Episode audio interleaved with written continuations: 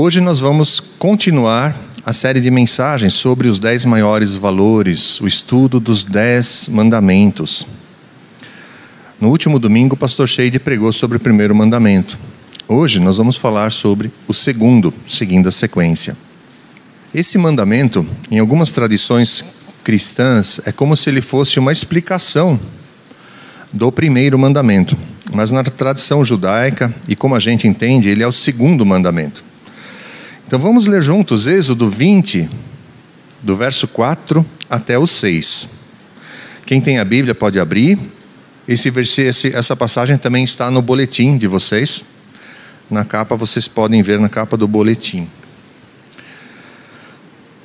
O mandamento diz assim: Não farás para ti nenhum ídolo, nenhuma imagem de qualquer coisa no céu, na terra ou nas águas debaixo da terra não te prostrarás diante deles, nem lhes prestarás culto, porque eu, o Senhor teu Deus, sou Deus zeloso, que castiga os filhos pelos pecados de seus pais até a terceira e quarta geração daqueles que me desprezam. Mas trato com bondade até mil gerações dos que me amam e guardam os meus mandamentos. Amém? Como podemos ler, esse mandamento tem a ver em como deve ser a nossa adoração a Deus. Adoração aqui no sentido não apenas do louvor, mas como, de, como nós devemos nos relacionar com Deus. E ele começa justamente com uma proibição, já logo de cara: não farás para ti ídolos. Imagens de esculturas, nós não devemos adorá-las. O que, que é uma imagem de escultura, gente? Vocês já viram uma escultura? Todo mundo já viu, né? Esculturas. Existem obras de arte, né? É uma obra de arte, na verdade. É uma obra de arte. E aqui no texto, ele fala: uma escultura é algo esculpido, né? Hoje em dia a gente faz molde de gesso até para fazer escultura, né? Pode ser plástico também, né? Mas aqui era esculpida. Naquela época existia para quê? Existia quais materiais que existiam naquela época? Madeira, pedra, ouro, prata. Eram esses materiais, barro também poderia ser usado, né? Argila. Enfim, qualquer uma dessas coisas é o que ele está mencionando aqui. E também é, nos dizem que não é isso daqui é, é naquela época, né? Mas contextualizando para hoje, poderia ser também uma uma gravura, um quadro, uma fotografia, pode ser algum, alguma outra coisa. E mais, o texto nos diz a respeito de qualquer coisa, não podemos fazer qualquer representação do que há no céu, na terra ou nas águas debaixo da terra. Né? Então a gente pode pensar no sol, na lua, nas estrelas, planetas, podemos pensar em anjos, até seres celestiais, animais, pessoas, né? É, enfim, qualquer coisa, até mesmo peixes, animais dentro da água. E aí é importante a gente falar de uma coisa: puxa, mas esse mandamento, então, ele está me proibindo de me desenvolver no ramo artístico? Será que é isso? Não, não é essa a proibição aqui do mandamento. O mandamento não está proibindo que o ser humano se desenvolva nas artes não está proibindo que a gente aprecie a arte. Ele está proibindo que a gente faça disso objeto de adoração.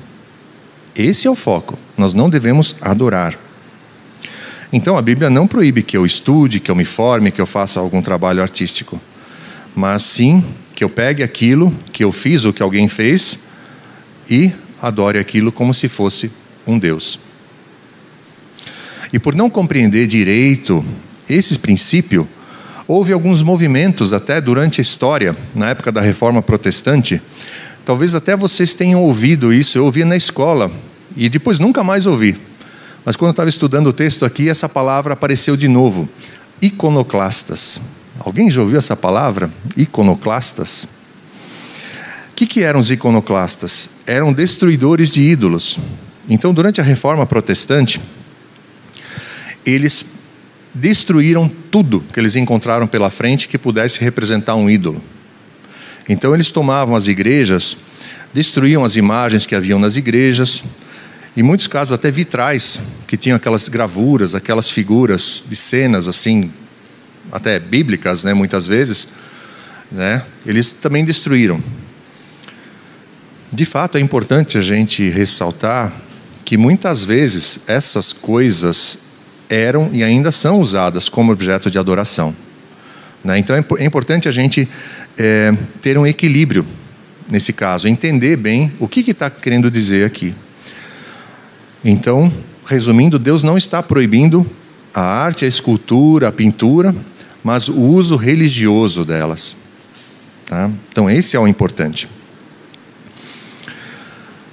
E aí, muitos pensam assim: ah, mas hoje em dia, nos tempos modernos, a gente não está adorando isso. Então, esse mandamento não é mais para a gente. Mas esse mandamento até que é bem abrangente, né? Ele acaba sendo relevante para nós também. Por quê? Porque essas coisas todas se tratam de falsos deuses. Quando a gente adora alguma coisa que não seja o Deus verdadeiro, a gente está adorando um falso Deus. É um ídolo. Né? E e é importante que a gente entenda isso para deixar de adorar isso. Na semana passada, o pastor Shade ele falou uma coisa interessante do João Calvino. João Calvino disse que o nosso coração é uma fábrica de ídolos. Então eu fiquei pensando nisso. Realmente, nós estamos toda hora fabricando algum ídolo, gente. Toda hora. Mas o que é um ídolo? É um falso Deus. E aí, como é que nós vamos identificar um falso Deus? O que é um falso Deus? Como que eu vou identificar um? Eu já ouvi muitas vezes a história de como as pessoas são é, aprendem a identificar notas de dinheiro falso. Acho que o pastor Cláudio já contou muitas vezes na EBD essa, esse exemplo. Né? Eles vão as notas de dólar ali. Como é que eles vão identificar uma nota de dinheiro falso? Alguém sabe? É por comparação. Eles comparam com a nota verdadeira. Eles têm muito contato com a nota verdadeira. Aí eles conseguem identificar com facilidade a nota falsa. Esse, isso que é importante, é a gente ter contato com a nota verdadeira, ou seja, com o Deus verdadeiro nesse caso. Se a gente tiver contato com o Deus verdadeiro, comunhão com Ele, relacionamento com Ele, nós vamos conseguir identificar quando chegar um falso Deus, quando tiver um ídolo diante de nós, um falso Deus, quando nosso coração estiver criando um falso Deus. Vamos ver o que diz em Isaías, olha só, isso é bem pertinente para o que a gente está falando agora. Isaías 40, do verso 18 até o 27, são bastantes versículos, mas eu acho que são muito propícios para nós aqui hoje. Então, Isaías 40, do 18 ao 27.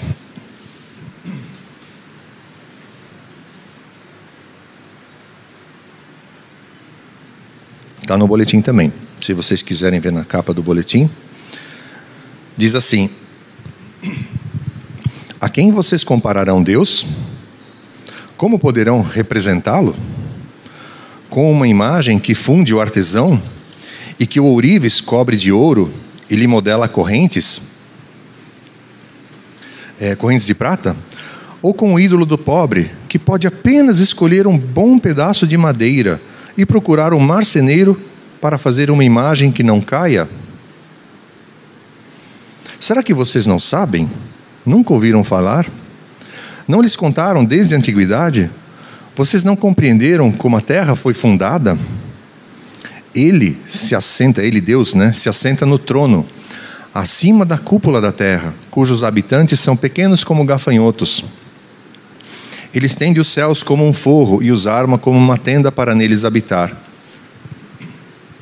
Ele aniquila os príncipes e reduz a nada os juízes deste mundo.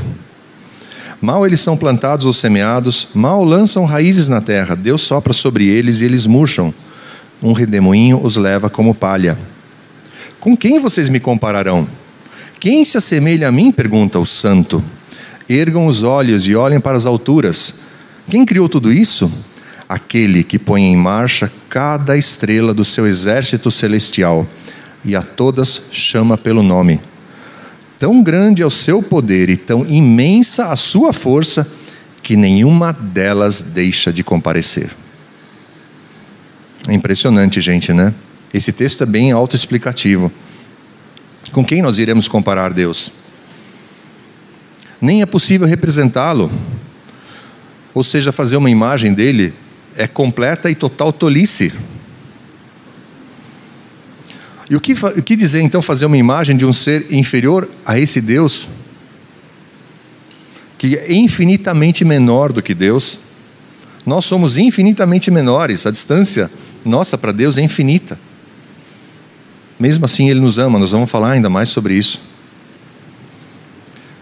E olha só, no versículo 27 aqui ele fala que ele põe em marcha cada estrela do seu exército celestial e a todas chama pelo nome. É impressionante. Ele conhece cada estrela pelo nome. Vocês já viram as estrelas no céu? Em casa, nem o gato vem quando eu chamo, e Deus chama a estrela, e a estrela vem. Gente, é um negócio impressionante. É um poder, é um poder imenso. E, e a Bíblia afirma que existe um só Deus, e esse é o Criador do universo. A última canção que nós cantamos, ao único, ao único que é digno. Gente, não tem outro ser digno de receber louvor, honra e glória. Ele é o Criador do universo. E ele nos deu os dez mandamentos. Não são dez sugestões, nem dez recomendações. E é ele que deve ser adorado. Isso nos dá alguns outros aspectos também. Olha que interessante. Porque há um só Deus e uma raça humana. E então, todos nós temos um Criador só. Isso nos leva, em primeiro lugar, a dizer o quê? que, de uma certa forma, todos os seres humanos são parentes, irmãos ou irmãs, de uma certa forma, porque temos o mesmo Criador. Em segundo lugar, também significa que temos todos o mesmo valor diante de Deus. Deus não faz distinção, raça, nada, Deus cor, nada, Deus, Deus diz todos temos o mesmo valor. E em terceiro lugar, todos nós temos um único padrão moral a seguir. Por exemplo, nós estamos estudando os mandamentos, né? Nós vamos ver outros mandamentos ainda, né? Mas eu vou só falar aqui. Se Deus fala que é errado o assassinato, é errado para todo mundo, não só para alguns. Se Deus fala que é errado roubar, é, é errado para todo mundo, não é só para alguns. Se Deus fala que é errado mentir, é errado para todo mundo, não é errado só para alguns. Então, esse é o padrão. Deus tem um padrão moral. E não adianta a gente correr para um outro Deus com outro padrão moral, porque isso não existe. Então, quanto antes a gente perceber isso, melhor para nós. Melhor para nós. Porque muitos tentam seguir outro, outro padrão moral, muitos tentam achar outros deuses, mas a gente já viu que são falsos. E aí também tem outro detalhe interessante para a gente pensar nesse caso. Coisas boas podem ser usadas de maneira ruim, podem ser usadas para o mal. Quando alguma coisa ou ser é adorado e que não seja o único Deus verdadeiro, coisas ruins vão acontecer. A gente sabe que coisas ruins, quando a gente faz coisas ruins, por exemplo, culto ao poder, culto a, a a, uma determinada raça, ao dinheiro, é, isso daí vai levar, a gente já sabe isso, isso leva a consequências ruins. Mas se a gente falar de coisas assim, entre aspas, boas, vamos dizer, a arte, a educação, ou até mesmo o amor, será? Será? Vamos ver. Por exemplo, a arte. Muitos dos seres humanos mais cruéis da história amavam a boa música e quadros de artistas renomados, ainda hoje se matam e roubam por causa de objetos de arte. Olha só. Então a arte por si só, ela não é capaz de mudar a gente a ponto da gente fazer a coisa certa. Outra coisa, a educação. Todos nós reconhecemos o valor da educação e ela é importante para dar boa formação para as pessoas, para se desenvolver em todas as áreas do conhecimento humano. Isso é importante, gente. O conhecimento, a educação são importantes. Nós temos as áreas humanas, exatas, biológicas. Aí a gente tem muita coisa para aprender, muitas coisas. É realmente impressionante se a gente pensar tudo o que Deus criou. A gente vê quantos recursos existem para serem explorados. Mas só a educação e o conhecimento não nos levam a adorar o Deus verdadeiro. E a gente também tem visto isso na história. Por exemplo, na Alemanha, na época nazista, a elite intelectual apoiou Hitler e o regime nazista. Muitas pessoas também muito instruídas do mundo ocidental apoiaram regimes de Stalin na União Soviética e de Mao Tse-tung na China. Ainda hoje, existem muitas pessoas cultas e instruídas que apoiam regimes totalitários, gente. Existe. Isso significa que ser somente o estudo ou o conhecimento não garante que a pessoa seja mais sábia, mais amável ou mais ética do que a pessoa que não tem nenhum grau de instrução. Se a gente pensar bem, o próprio diabo, né? O próprio diabo tem muito conhecimento. Ele sabe muitas coisas. E mesmo assim, ele não quer adorar a Deus. Mesmo assim, ele se rebelou contra Deus. Para a gente pensar. Outra coisa, o amor. O amor é algo bonito, não é? Eu acho que todos concordam né, que o amor é bonito. Será que, sendo algo bonito e nobre, pode ter alguma coisa errada no amor? Todos aqui, eu acho que já devem, já devem ter ouvido falar, né? Deus é amor. Já ouviram falar Deus é amor? É, a gente ouve bastante. Quando a gente pensa isso, ah, se Deus é amor, então isso quase que automaticamente faz com que a gente pense que se tem amor envolvido, está tudo certo. Será mesmo? Será mesmo? A gente pode confundir as coisas. Se a gente colocar o amor a alguma coisa, mesmo que seja a uma pessoa querida, a família ou a pátria, sei lá, qualquer coisa, acima de Deus, a gente também vai cometer erros. Vamos fazer um teste? Vamos fazer um teste rapidamente? Muitos aqui têm animais de estimação, né? Muitos sabem o que é ter um animal de estimação, não sabem? Vamos pensar então o seguinte: que o seu animal de estimação querido esteja se afogando e ao lado dele uma pessoa também esteja se afogando, um estranho, uma pessoa que você não conhece. Os dois estão se afogando. Você tem a chance de salvar um deles. Qual que você vai salvar? Tá vendo? Aí o pessoal agora começa a pensar: puxa vida, se eu for pelo amor, puxa, o amor, eu amo o meu animal de estimação, a pessoa eu não conheço. Então, pelo amor, eu vou salvar o animal de estimação. Né? Provavelmente vai ser isso. Mas, se eu considerar o valor da vida humana maior do que o valor de um animal de estimação, então eu vou, eu vou salvar a vida humana. Né? E a gente vê que Deus considera que a vida humana vale mais do que o mundo inteiro. Em Marcos 8,36, a gente tem um pequeno, um, um exemplo só, Jesus falando. Pois o que adianta ao homem ganhar o mundo inteiro e perder a sua alma? O ser humano ele está num outro nível. Diante de Deus está num outro nível. E mais, Jesus ainda fala mais sobre essa questão do amor. Né? O próprio Senhor Jesus deu o exemplo do amor sendo usado da maneira incorreta. Vamos ver em Mateus 10, 37. Está no boletim. Está no boletim. Olha só. Novamente o amor aqui. Jesus falando: Quem ama seu pai ou sua mãe mais do que a mim, não é digno de mim. Quem ama seu filho ou sua filha mais do que a mim, não é digno de mim.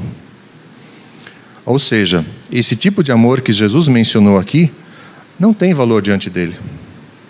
Por isso é tão importante nós conhecermos a palavra de Deus, nós conhecermos o que está escrito aqui.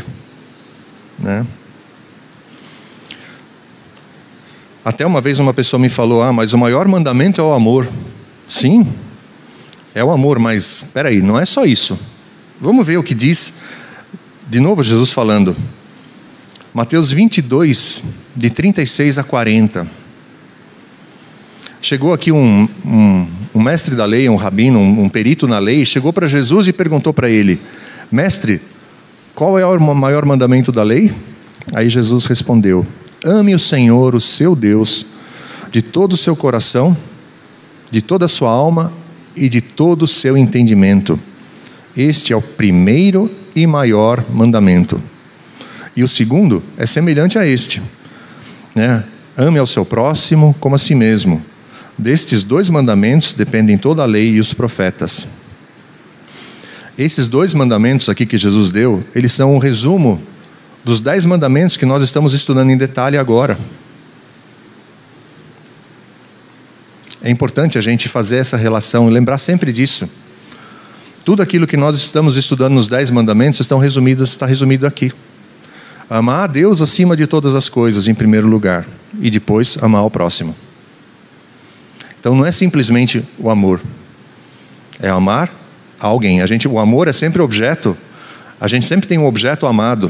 O objeto, estou dizendo, pode ser uma pessoa, pode ser uma coisa, né? O amor sempre tem um objeto de amor que é fruto, que é, digamos, é, é para quem esse amor está sendo direcionado. Né? Então, em primeiro lugar, o amor tem que ser direcionado a Deus. E aí, ao próximo, e aí todas as coisas vão estar em harmonia. Deus vai fazer tudo ficar em harmonia. Então a gente só ganha se a gente conhecer o que a Escritura diz. Né? Então, eu mesmo, sabe, fazendo esses estudos aqui, preparando isso, eu vejo como quanta coisa eu aprendo e sou também relembrado de muitos conceitos, né? A Bíblia, a palavra de Deus, é a nossa bússola, ou o nosso GPS hoje em dia, né? Para nos guiar aqui na terra, nos guiar aqui para o nosso caminho aqui. Sem ela, a gente vai andar errante e vai cair no abismo, gente. A palavra de Deus diz: é lâmpada para os nossos pés e luz que ilumina o caminho. Então, nós falamos bastante coisa aqui sobre sobre a adoração, né? sobre essa, essa questão do segundo mandamento. E também tem mais, o segundo mandamento tem mais algumas coisas que a gente vai, vai falar ainda aqui para concluir. É, que o povo hebreu, quando recebeu esse mandamento, eles tinham acabado de sair do Egito, da escravidão. E no Egito havia muitos ídolos, e por isso muitos falsos deuses, né? Enfim, e Deus estava querendo mostrar que o culto a Ele deveria ser algo diferente, muito diferente daquilo que eles tinham visto no Egito.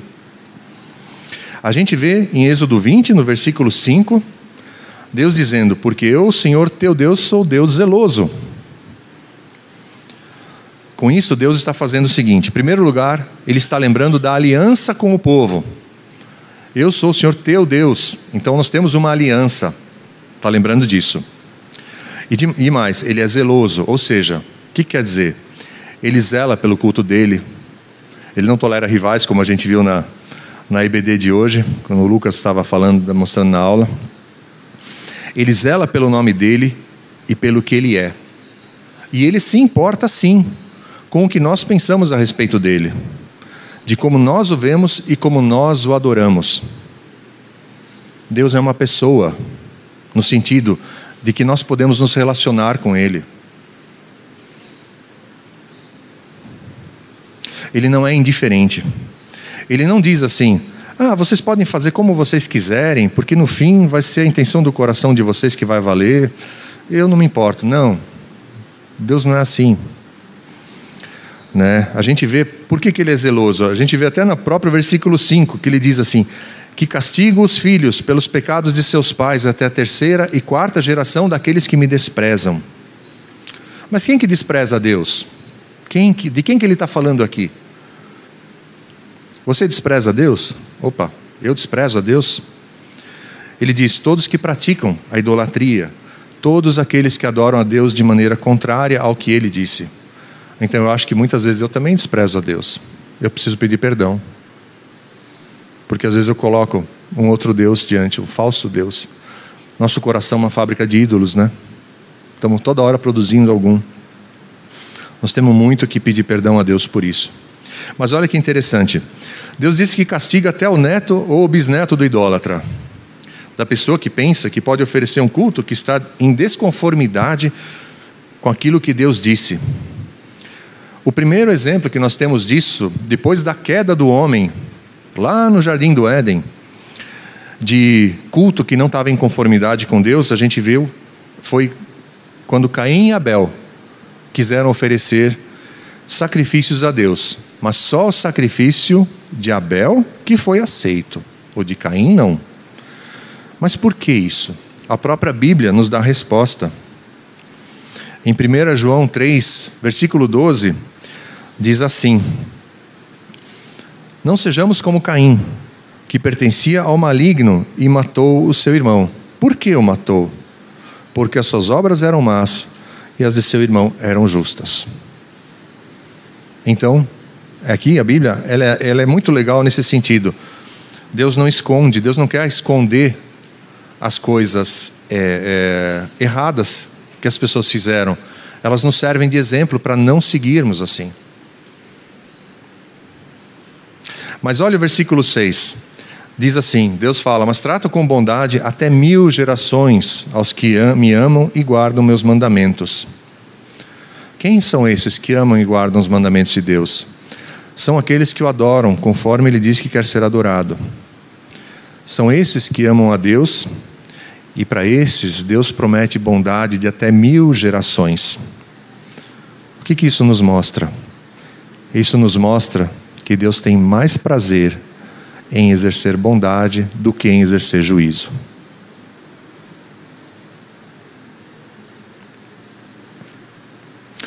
O nosso culto? Como deve ser o nosso culto a Deus? Né? Falamos da adoração, né? O nosso culto, é, esse mandamento ele traz um princípio muito importante a respeito disso. Que o culto, então, deve ser teocêntrico. O que é teocêntrico? quer dizer centralizado em Deus. Tel vem de Deus e cêntrico é de centro, né? Então, teocêntrico. Nosso culto deve ser centralizado em Deus. E ele deve ser então adorado. Eu lembro de ter assistido recentemente a um, a um show, vamos dizer assim, um show de um, um músico norte-americano, um, um, músico é, é, conhecido, não vou mencionar o nome agora, é, que ele já está, digamos, fazendo canções já há 30 anos, basicamente. Ele fez um show. E ele convidou algumas pessoas para cantar, alguns outros artistas também, cristãos, para cantarem durante o show. E eu estava assistindo e achei interessante. Eles apareciam no palco, cantavam, né? Quando quando chegava o momento, né? Eles entravam assim, de vez em quando é, tocavam as músicas. Aí de repente um entrava, cantava, saía de novo. Aí depois vinha o outro, cantava, saía de novo. E eu achei interessante depois vendo os comentários né, dele, quando ele estava falando sobre os bastidores do, do, desse, desse evento que foi feito, é, ele falou, esse músico falou uma coisa interessante. É, nenhum desses artistas foi chamado na hora. Oh, agora vem o artista tal, agora vem o artista A, agora vem o artista B, palmas para o artista. Ele, porque ele disse assim: era para Deus, não era para chamar atenção para eles. Por isso, então, a gente fez isso, dessa forma. Porque era um evento para a gente glorificar a Deus. Eles foram lá, usaram os dons deles, mas era para dar glória a Deus. Então, o nome deles não foi chamado, não foi colocado nos holofotes. Eu achei bem interessante isso. Eu achei interessante.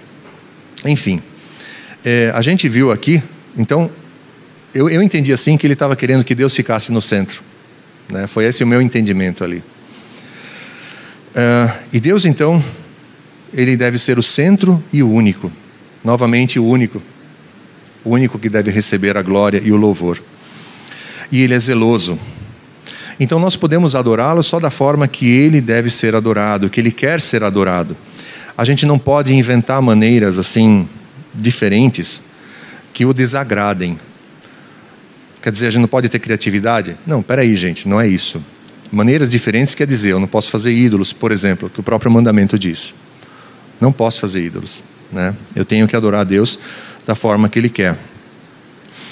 E, e apenas para a gente contextualizar, existem, dentro, de um, dentro do grupo protestante, existem elementos e circunstâncias que a gente tem no nosso culto. Os elementos são as coisas importantes do nosso culto. Então, o que, que são os elementos? Os elementos são, por exemplo, a oração, o louvor, o ensino da palavra, né, ou pregação, as ordenanças do batismo e da Santa Ceia, isso são elementos. Né?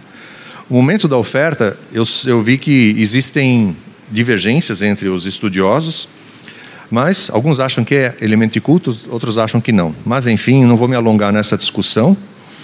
É, e o que eu queria dizer é que esses elementos, eles têm circunstâncias que os cercam. Por exemplo, a oração. Um culto precisa de oração. Então, hoje foi feita oração aqui. O pastor Lucas orou, né? o pastor Sheide orou.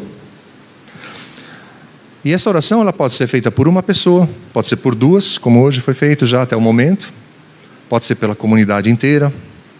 Né?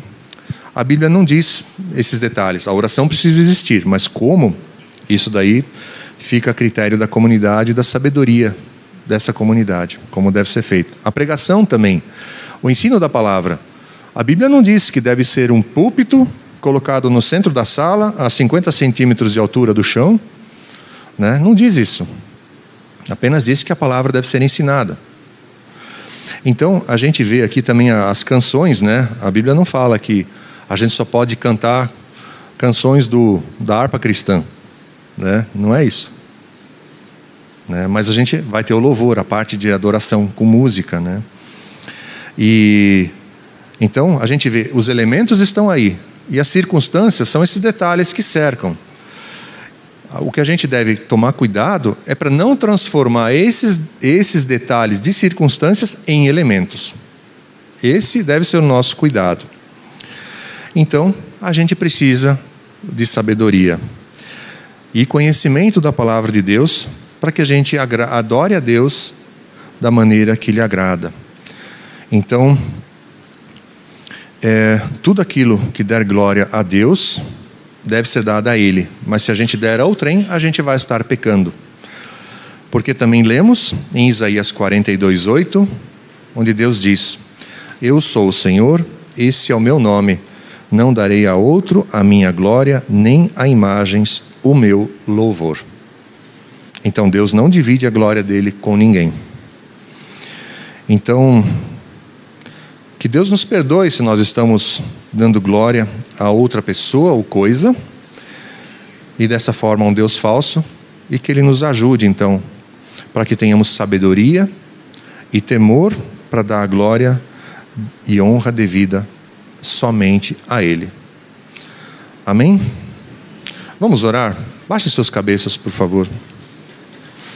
Querido Deus, é, muito obrigado por nos ajudar a entender melhor essa questão de adoração a ídolos, que muitas vezes não são esculturas, muitas vezes são ídolos que nós mesmos criamos em nosso coração. Nós criamos falsos deuses com muita facilidade. Nos ajude a lermos a tua palavra, a aprendermos a tua palavra e assim, Senhor, agradarmos a ti somente. Ajuda-nos, Pai, por favor, em nome de Jesus. Amém.